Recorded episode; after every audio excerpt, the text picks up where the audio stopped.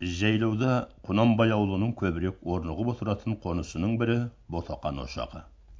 Көл қойлардан осыған кеп жеткенше жиырма шақты күн етті сол жиырма күн ішінде жол бойы сүле науқас қалпынан айықпаған абай енді енді ғана анықтап тәуір бола бастаған сияқты. Өздігімен түрегеп жүруге кіріп шығуға да жарайды. Енді көңілі де айығып бұрынғы балалық шаттығын да ойын ермегінде тапса керек еді. Бірақ ғажап. Биылғы жыл әсіресе соңғы күндер ішінде абай балалықтың қызу ермегінен қызығынан шеттеп салқындап қапты. Тіпті балалығынан айырылыңқырап қалғандай. Әлде аурудан тұрғандығы ма немесе соңғы уақыттар көңілінен кешкен ауыр сезім терең азап сезімдер салдары ма әлде тіпті балалық өтіп үлкендікке қарай бой ұрғандығы ма аралықта белге соққандай бір дағдарыста қалған сияқты. Биыл абайдың жасы он үшке толған еді. Денесі де бір аралық кейіпте бойы өскен қол аяғы ұзарған бұрын мұрны шолақтау болушы еді биыл біраз ұзарып қалыпты. Бет бейнесі баладан гөрі ірілеңкіреп бала бозбалалық қалпына бейімделген. Бірақ әлі сол мүсінде үлкендік жоқ толық балғын емес сыйлиып арықтап құр созылған сияқты. Күн көрмей өскен реңі солғын бойшаң ғана өсімдік бейнелес. Бұрын қара болушы еді бетінің қызылы да бар еді. Қазір де қаладан қайтқандық және ауру қосылғандық бар ма әйтеуір бозғылданған. Сұйықтау қоңыр шашының арасынан бас құйқасы да қылаңданып көрінеді. Ол да ауырғандық пен күн көзінде болмағандық белгісі. Абайдың осы сияқты қалыпта ендігі мінез машығы да бір алуан боп өзінше үйлесті ол атқа мініп жүруге жарағанымен үйден көп шықпайды. Өзге баладан гөрі басқа бір ермек бөлек бір дос тапты. Онысы әсіресе әжесі одан қала берсе шешесі. Абай биыл ғана анық бағалады. Мұның әжесі біртүрлі шебер әңгімеші екен. Қызық сөйлейді. Әңгімесінің барлық жерін дәмді қып қызықтырып айтады. Әуелі абай ауыра бастағанда бір күні кешке ұйықтай алмай жатып әжесінен әңгіме айтуды сұрады. Сонда ойланып отырып е бұлдыр бұлдыр күн өткен бұрынғыда кім өткен? деп кішкене тақпақтап бастап еді. Абай соны ұғып қапты келесі жолы әңгіме сұрағанда әжесін тізесінен ақырын қағып е бұлдыр бұлдыр күн өткен бұрынғыда кім өткен? деп тағы да әңгіме тілегенін білдіруші еді. Әжесі әуелде көп көп ертектер айтқан еділ жайық жұпар қорығы құламерген бәрі де айтылды. Оның әңгімелерін түсте де кеште де тіпті кеш бойы да абай айтқыза беретін болды. Бертін келе тәуір болып алған соң әжесінен тағы бір әңгімелер тапты. Ол осы ел ішінде зеренің жасынан бергі көргені естіген жайындағы әңгімелер ел мен елдің шабысы таласы жайында бірталай күндер айтты. Осыдан жиырма отыз жыл бұрын найманның осы елге осы ауылға шапқанын сонда бостанбек деген өзінің асыранды баласы өлгенін және найман қолынан осы ауылға тұтқынға түсіп жыл жарымдай кісенде жатқан қожамберді деген ақын жайын айтты. Соның көп өлеңін шұбыртады. Басқа да қарашор шапқан сияқты шабысты жортуылды айтады. Тағы бір күндер мамыр еңліктей қыздардың қайғыларын да айтып берді.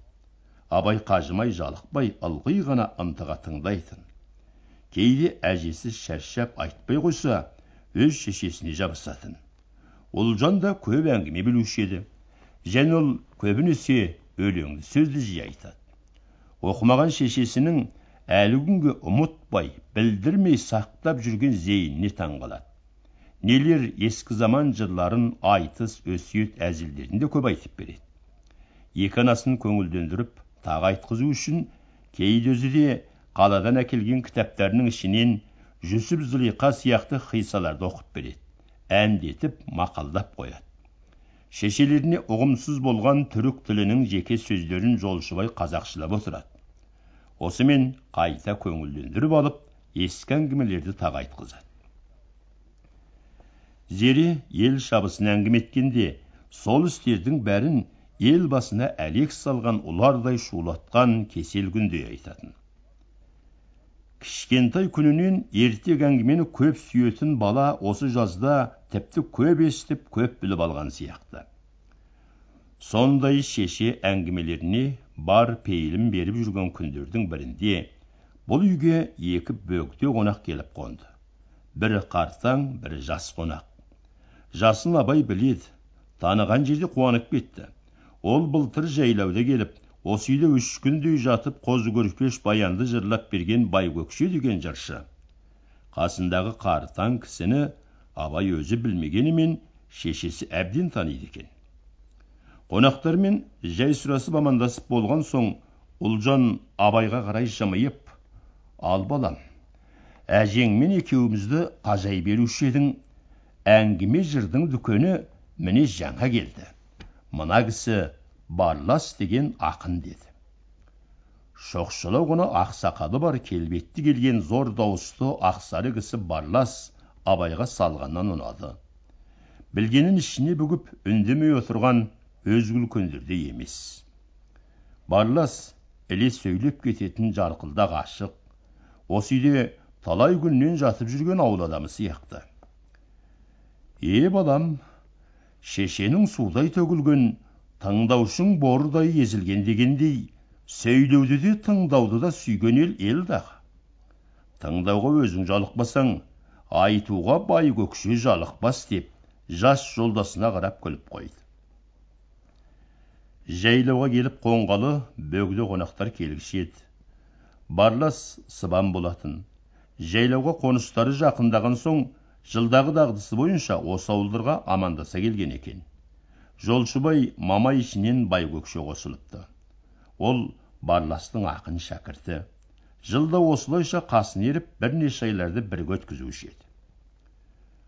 Үй іші тегіс қош алған соң екі ақын да оңай шешілді. Осы түнде ас пысқанға шейін барлас қобыланды батыр жырын жырлады. Абайдың қазақ аузынан да кітап ішінен де өмірі естіп білмеген ең бір сұлу ең бір әсерлі күшті жыры осы еді. Барлас жырын бітіріп қол жуғалы қамдаған уақытта абай мұны айтқан кім? Осы өлеңді шығарған кім екен деп. Бағанадан бері өзін сүйіндірген ақынның атын білмек еді. Арадан келе жатқан деседі ау балам мұның түбін деді. Қобыландының қоштасқаны тайбурылдың шабысы қазан мен қобыландының жекпе жегі абайды әсіресе еліткендей болатын. Жатқанда көпке дейін қызып ұйықтай алмады. Ертеңіне ұлжан барлас пен байкөкшені жібермеді. Жүрмеңдер асықпай әлі біраз күн қонақ боп жатып кетіңдер деді. Бұл абайдың тілегі. Абай бұрын тағылым үлгі кітапта білім өнер медреседе ғана деп түсінетін. Оған дастан шебері низами науаев физулиде мұң нәзігі шайх сағди қожа хафизде батыр жыры фердаусиде көрінетін. Қазақта нелер баян көрпеш талай ақбала боздақтар барын анық білмеуші еді. Тілі ұғымды өмірі таныс болмағаннан ба немесе барлас пен байкөкшенің кезектеп айтқан жырларының кейде шырқаған кейде қалқып баяулаған кейде лекітіп соқтырып ескектете желген әннен бе бебеу қаққан қоңыр майда баяу домбырадан ба қалай да болса абай бұл күнге шейін. Өмірінде дәл осы барлас байкөкше баян еткен дастан жырларға барабар еш нәрсе естімеген сияқты болды. Күндіз де түнде де барластардың қасынан шықпайды. Екі ақын ұлжан үйін барлық осы үлкен ауылға қан базардай қалың жиын ұйығып жіберді. Бие байлап болғаннан кейін түске жақын ауыл қымызға жиылады. Қыза отырып жыр тыңдайды. Күндіз ылғи ұзақ жырлар жырланады. Немесе әрелікте шешендер ділмәрлер айтқан тақпақ тартыс билік даулар айтылады. Ал ел айығып оңаша қалғанда барлас өз жырларына қоса өзі құрбы өзге ақындар айтқан жырларды термелеп кетеді. Бұлардың ішінен заман зарын көп мұңын шертетін сөздерді әсіресе бөліп айтады. Барлас біреуді мақтап біреуден сұрап жырлайтын ақын емес. Абай мен шешелерінің кешкі уақытта тыңдаған жырларының көбі барластың өзі сүйген құлақ күйі сияқты термелер болады. Мұндай кезде барлас абайға күндізгі барластан тіпті басқа боп көрінеді. Қызықты қызуды қыздырманы ғана айтатын күлкіші сауықшыл барлас емес. Кешкі кездерде ол бір үлкен өсиетші кейде шерлі қарт сияқтанады сондай сондай кездерде өзінің де ішін ашып құлағың сал жырыма ойлана қара сырыма шат жадыман емеспін құрғыландай жортқан мен құбылтып күй тартқан мен қайғыдан барлас құрыма деп өз жайын термелеп кетеді қайғысы не деп абай кейде шешесінен сұрайды әйтеуір үлкен қасиеті. Болымсызды дардай ғып мақтай беретін әдеті жоқ екен. Ел ақтаған ақын емес қой. Сөзін ұғып ал осының деп қоюшы еді ұлжан. Тыңдай келе абай барластан тағы бір соны сөздер естіді. Ол осы заманның ұлығы мен бегін айтқан сынап мінеп айтқан сөздер. Бір терменің ішінде барлас аға сұлтан ұлық бар елге мәлім қылықтар өл дегенде өлмесең жүр дегенде жүрмесең мәні құрым құрықтар кісен салып құлыптар деп бір кетті абай әкесінің үйде жоғын еске алып келмей ақ қоя тұрса екен. Қыдыра түссе екен деуші еді. Шынында да барластар келгелі құнанбай бұл үйіне кеп қонған емес. Ол бір топ үлкендермен ел аралап жолаушылап кеткен. Ұлжанның барласты жібермегені де сол. Ақын мен әнші құнанбай жоқта болмаса мұның аулына онша үйір боп бой жазып жата алмайды. Барлас ұлық пен бек дегенде кімді айтады? Онысын ашпайды. Бірақ абай оның мұндай жырларын ылғи өзін шұғады. Мисалдың көбін жақыннан іздейді. Бірақ бұл балада сырын ойын ешкімге ашпайды. Ыстаршын дейтін әкім бар пайдасын көрер жақындар. Қалың елі тек жемі борандығын тиіскен аш тақымдар. Бұл старшын майбасар деп ойлайды абай. Жарлы зарлы демейді кеңінен ашып көмейді. Түгіменен түйесін жұтам десе қай сорлы қалтқы болып бөгейді. Соны көріп ақынның аса түсіп ағы да ажымы да көбейді деп ах ұрғандай боп кеткенде абай барластың қайғысында танығандай болады ел ұйтқысы шайқалды дейді. Бұрын абайдың естімеген зар шері сияқты. Беті түсі айқын болмаса да әр заманда әр жерде күңіреніп қайғы шеруін тартып жатқан кәрі әжесі сияқты көп жасаған көп қайғыны көрген үлкен бір шерлі бар. Ол кім? Дәлін бәрін абай біле алмайды. Осы жолы абай әрі өзі асылып әрі шешесі арқылы салмақ салып барлас пен байкөкшені дәл бір айдай жібермеді. Бұл уақыттарда жас бала барлас байкөкше мен біржолата дос жақын болып алды. Бертін келе түнде барластың қойнына кіріп те жатады. Күндіз барынша күтеді. Мұның ұғымтал зеректігіне қатты ырзы боп шын сүйсінген барлас бір оңашада жай ғана тақпақтап шырағым ер жетерсің ер жетсең сірә нетерсің алысқа шырқап кетерсің шындасаң шыңға жетерсің деп кеп абайға домбыраны ұсынды. Міне балам осы менің батам болсын тіпті шынымен мейірім түсіп айтқызып отыр деді. Абай ыңғайсызданып қысылды да үндемеді. Бұл барластар ертең жүреді деген түнде ас алдында болған сөз еді. Ертеңінде ақындар аттарын ерттеп жүруге тақағанда абай шешесін тысқа шығарып алып апа екеуіне де жақсы қып тұрып сый беріп аттандыршы деді. Ұлжан үндеген жоқ. Қонақтар қымыз ішіп болып енді қоштасарға келгенде ұлжан барласқа қарап бір сөз айтатындай пішін білдірді. Қонақтар іркіліп қалған еді. Мынау балам оқудан қайтқалы сүле науқас боп арыла алмай қойып еді.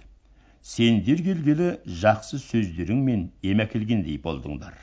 Қадамы құтты қонақ болдыңдар деді. Абай шынында да дәл осы кезде өзін өзі бір сырқаттан құлан таза боп арылғандай нық бір қайрат жиып алғандай сезді. Шешесі үндемесе де ашып айтпаса да білгіш танығыш сыншы сияқты көрінді. Ол бөгелсе де сөзін бітірген жоқ еді. Тағы да келе жүріңдер. Анау кәрі әжесімен бізді де көп сейілттіңдер жолдарың болсын. Келген сапарларыңа тыста біразырақ ырым байлаттым. Ала кетіңдер. Риза қош боп аттаныңдар деді. Абай тысқа шығып барластарды аттандырып жатып енді көрді. Осы үйдің екі жылқышысы беркінбай мен жарқын барласқа арнап бір семіз көк атты бай көкшеге арнап бір тор құнанды ноқталап ұстап тұр екен. Екі ақын екеуін жетекке алып тағы да қош қош айтып жүріп кетті. Абай шешесіне риза боп қуанып кеп бұрынғы бір кішкентай күніндегі еркелігіне басты. Ұлжанның мол денесін қапсыра құшақтап қатты қысып бетінен мұрнынан көзінен қайта қайта сүйді. Хат қабатта. Биыл құнанбайдың өз ауылдары да жақын ағайындары да күземді елден ерекше ерте алды. Және бұрын күзеуден бір қар жаудырмай көшпеуші еді. Қазір де қарашаның ортасына жетер жетпесте қыстауға қарай тартты. Маңындағы жігітек көтібақ топай торғай сияқты сыбайлас отырған аталас елдерге көші қон туралы жөн жосығын айтпады. Сүйіндік осыған қайран боп бөжейдікіне түстене келіп отырып туысқаныңның бұл сырын ұқтың ба? Бұл не ғып биыл дедектеп кетті. А деп еді. Үйде бөжей мен сүйіндіктен басқа түсіп бар. Кесек мұрынды шоқша сақал зор дауысты түсіп жігітектің бөжейден соңғы басты адамының бірі болатын. Ол ол бүйтпеуші еді бұл нағып жүр әлде күзеуінің оты тозды ма екен? дегенде бөжей бұған барлай қарады да мырс етті. Хе тәйір күзектің шөбі бітуші ме еді? Тұнып тұр деп сүйіндік бөжейде бір сыр бар ау деп соған бұрылды да бәсе тіпті мал тойыны да төтенше. Құлқын сәріден қыстауға барып қысты күні несін жейді? Мұның күземді ерте алғаны да осы көші қон есебі болды деп дағдарып қап бөжейге қарап әлде сен білдің бе? Айтсаңшы деп еді. Е менімен ақылдасты деп пе ең ақылдаспаса да соның көмген көмбесін сен табасың. Күпті қылмай мүлдем айтсаңшы. Құнанбай көктемде ерте көшсе уақтың жерін шаба торитын. Жайлауға ерте көшсе керейдің қонысын көздейтін. Бірақ қысқа қарсы оның аты жетпес алыс жоқ. Әлде тінейдің сарғысындай өзіңі түсіп жүрмесе деп бөжей бір қауіптің шетін шығарды да тоқтап қалды. Сүйіндік бөжей сөзінен тіксініп қап еді бірақ ешбір жердің қисыны жоқ. Жаным ау айрандай аптап күбідей күптеп болды ғой. Жуантаяқты қуды әнеттен алатынын алды көкшені де сырып салды. Енді кім қалды. Күзектегі тақыр тұмадан сонау жайлаудағы бай қошқарға шейін отыз көш жерде ылғи соның көктемі күзеуі қыстауы мен жайлауы қоныс қоныстың арасында тіпті түйенің қолтығы терлеп көшетін жырағы жоқ қой деді. Ырғызбаймен салысса жігітекте де қоныс аз өріс тар. Ел ортасының өзге сөзі бір төбе болғанда түсіп үшін осы жай өзі бір төбе болатын. Сүйіндік айтқан құнанбайдың қоныстарын несін алды? Тіпті қозыкөш жер сайын бір қоныс қой деді.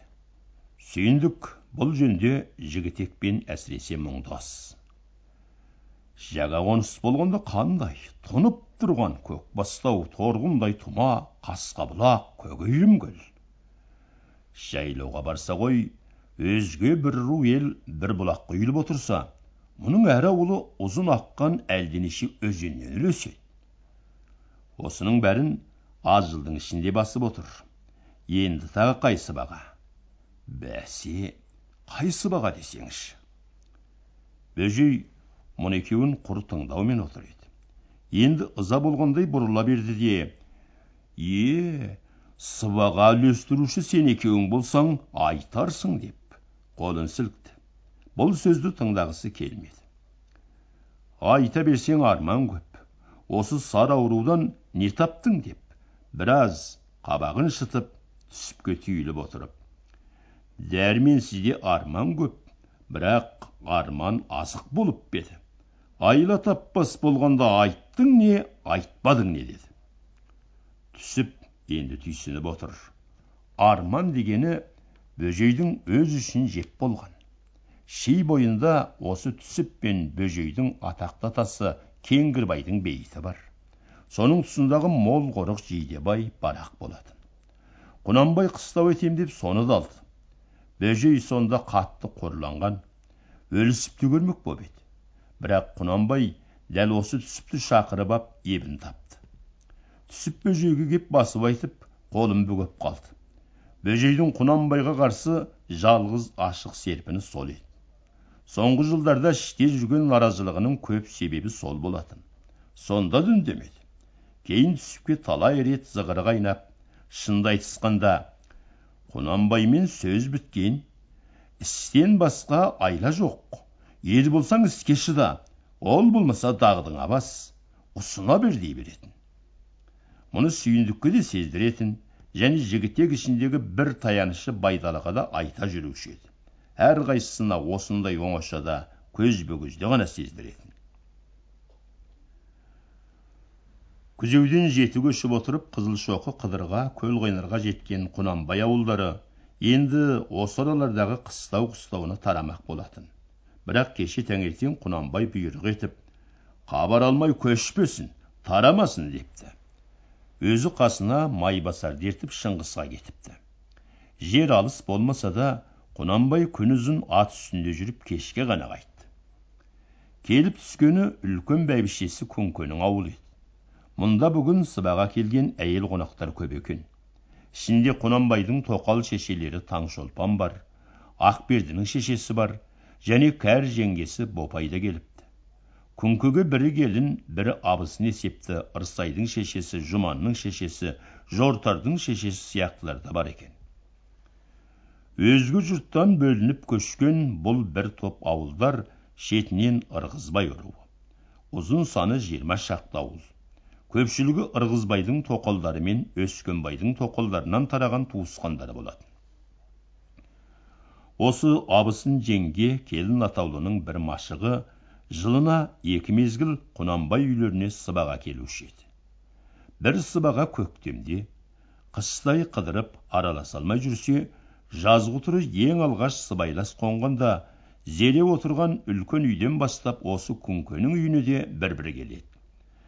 Қыстан сақтап шыққан сүрлерін әкеледі екінші рет қазіргідей қыстау қыстауға айырыла көшерді әкелетін. Құнанбай кеп түскенше жабырлап сөйлеп күлісіп әзілдесіп жатқан әйелдер құнанбайға майбасар кеп есік ашқанда жым жырт бола қалды. Еркектер төрге кеп отырған соң тек таңшолпан ғана. Мына шешелерің жеңгелерің сыбаға кеп енді тарағалы отыр. Қарағым кәрәжеңнің орны бір басқа. Оныкі өз бетімен барып жатыр деп. Зерені де алды барлық үлкен кіші зерені кәрежең дегендіктен таңшолпан да соңғы жылдары өз күндесін осылайша атайтын боп еді. Құнанбай үндеген жоқ. Таңшолпан өр шешенің бірі еді. Келіншек кезінде жылқыға жау тигенде жайдақ атқа мініп қолынан найзала шапқан ерлігін жұрттың бәрі білетін. Өзінде үйелмен сүйелмен төрт ұл бар. Ондай көп ұл бар тоқал өзінен өзі өр боп кететін әдеті. Таңшолпан құнанбайдың үнсіз отырғанын жақтырмай бір қалып қойды да сыбағаны күнкеге кеп отырғанымыз жоқ. Баламда болсам бас болдың. Саған әкелгізіп отырмын. Ертең қыстау қыстауға кетеміз де қыс бойы інге кіргендей жатып қаламыз. Қатынның күні сол да. Жыл айланғанша амандық тілеуім балама берген батам. Содан басқа бізде не болушы еді деді. Құнанбай шешесіне қарап үндемей басын изеді. Тағы біраз тұрып айрыла көшем деймісің? Ал тегі айрыла көшпесек қайтесің тағы бір сыбаға жеп жүрмелік деп күліп қойды. Құнанбай күлгенге үй ішіндегі қонақ әйелдердің бәрі күлді. Ұзын бойлы қара сұр ашық жүзді күңке ерінің жылы шырайын пайдаланып. Мен бүгін теңдерді шешкізіп ертең үйлерді тіккізбек едім. Осы тағы бір көші қон бар ма? Мынау елді де өзіңді де екі ұдай еттіңіздер ғой деп. Майбасарға қарады екі сыбаға жейді екенсің екі ұдай деген сол бола ма екен деп майбасар қайнысы күліп қойды жөн айтпады. Теңді шештірме үйге де әбігер болма ертең тағы көшесің деді құнанбай. Е қарағым ол қай көш? деп таңшолпан таңданып үңіле қарап еді. Бәрің де бірге көшесің ертең ерте шыңғысқа көшеміз қоныс қарап келдік. Ауылдарыңа соны айта барыңдар буынып түйіне беріңдер деді айтқанындай ертеңіне күңкенің үйі алдымен түндігін сыпырды ырғызбайдың жиырма ауылы тағы да дүрк көшті. Беттегені шыңғыстың жуан ортасы. Көштер үздік создық болмай топтанып иіріліп алып қалың нөпір болып қозғалды. Әншейінде көш деген қаз тырнадай тізбек тізбек болушы еді. Қазір де алғаш жөнелгенде мынау ел тобына лашын түйілген шүрегі үйректей ұйлығып қарбаласып ұйқы тұйқы боп кетті. Құнанбай таң атар атпастан асығыс бұйрық беріп малтықбай тез көшсін қатар қозғалсын қаурыт жөнелсін деп қысқа қысқа әмірді ауыл бастайын кісі шаптырып айтқызып жатқан. Дағдыдан тыс көштің дағдыдан тыс көрінісі де осыдан еді. Қызылшоқыдан шыңғысқа қарай тартатын көш соқпақтың сол жағында жағада бір жалғыз төбе бар еді құнанбай өз қасына майбасар қамысбайды ертіп және өзінің күңкеден туған үлкен баласы құдайбердіні алып осы төбенің басына барлық көштен барлық аттылардан бұрын кеп шықты. Астында шұбалаң құйрық торы аты бар. Дом боп жарап алған есікпен төрдей ұзын торы ат көлденең тұр. Қос құлағын қамыстай шәншілтіп арттағы нөкерге бассаңдаршы дегендей қарайды. Құнанбай да көш көштің алдынан кес кестеп бірдеме айтатындай боп тұр.